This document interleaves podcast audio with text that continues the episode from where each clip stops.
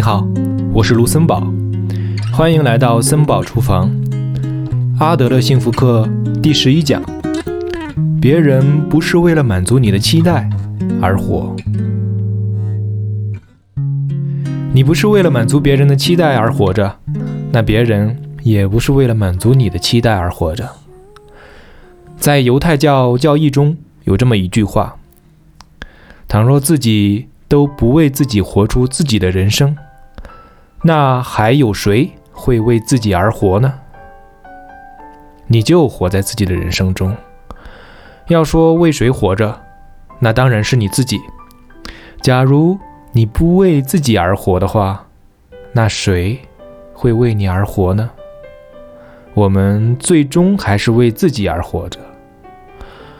如果一味寻求别人的认可，在意别人的评价，那最终就会活在别人的人生中。过于希望得到别人的认可，就会按照别人的期待去生活，也就是舍弃真正的自我，活在别人的人生之中。而且，请记住，假如说你不是为了满足他人的期待而活，那他人也不是为了满足你的期待而活。当别人的行为不符合自己的想法的时候，也不可以发怒，这是理所当然的事情。想要取得别人认可的时候，几乎所有人都会采取满足别人的期待这一手段。这其实都是受了如果做了恰当的事情就能够得到表扬这样的一种赏罚教育的影响。但是，如果工作主要目标，变成了满足别人的期待，那工作就会变得相当痛苦吧？因为那样就会一味的在意别人的视线，害怕别人的评价，根本无法做真正的自己。